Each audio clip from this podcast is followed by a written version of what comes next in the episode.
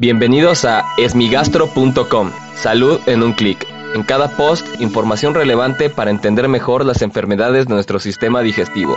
Bienvenidos. Hola, ¿qué tal? Bienvenidos a esmigastro.com. En este podcast daré respuesta a las dudas que tienen sobre las enfermedades del aparato digestivo. En esta ocasión, la pregunta la enviaron directamente a la página de Facebook acerca de cómo el lupus puede afectar algunos órganos del aparato digestivo y el riñón. Digamos que es muy importante primero definir qué es el lupus y en términos generales es una enfermedad en la cual nuestro propio sistema inmune, es decir, nuestras propias defensas, hacen un ataque a todos los órganos de nuestro cuerpo.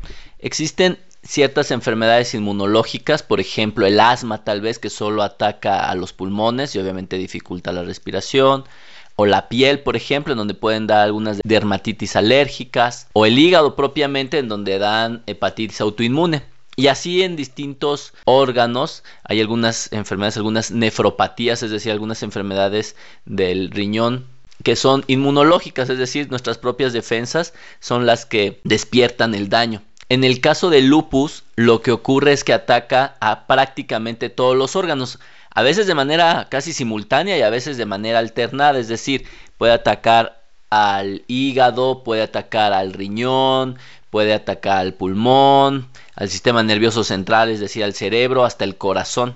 Y dentro de las manifestaciones hepáticas que puede presentar el lupus suelen ser las enfermedades inmunológicas del hígado, como son la colangitis biliar primaria, la hepatitis autoinmune, el síndrome de sobreposición o la colangitis esclerosante primaria, siendo la hepatitis autoinmune una de las enfermedades que con mayor frecuencia se puede ver asociada al lupus. Y también el lupus puede afectar al riñón dando distintas alteraciones. Lo que ocurre en estos casos es que se empieza a, pensar en esta enfermedad cuando se observan distintos daños a distintos niveles, en distintos órganos, ya que como mencionaba previamente, en las otras enfermedades inmunológicas del hígado, pues únicamente hay un daño localizado, focal al órgano afectado.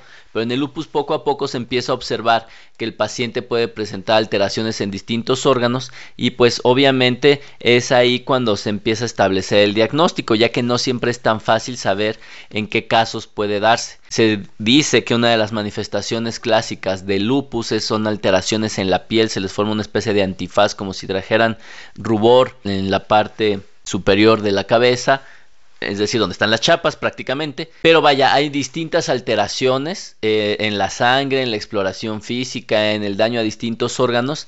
Pero lo más importante es que es una enfermedad muy importante, muy grave, que requiere un manejo muy cuidadoso para evitar que los órganos sean afectados o limitarlo al máximo. Sin embargo, desde el punto de vista del hígado, es poco probable que sea una de las manifestaciones más agresivas. Por lo general existen otros órganos como suelen ser el riñón primordialmente que los pueden afectar de manera muy agresiva y esto puede comprometer la salud y la vida de los pacientes.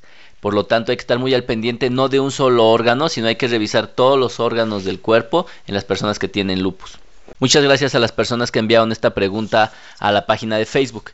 Si tienes alguna duda, te invito a que escuche los episodios previos. Y si aún tienes algo que no te haya quedado claro, en el sitio web www.esmigastro.com encuentras el formulario a través del cual puedes enviarnos tu pregunta. Gracias por haber escuchado este post. Si la información les fue útil, compártanla. Hagamos que más gente esté informada. Los esperamos en el próximo podcast.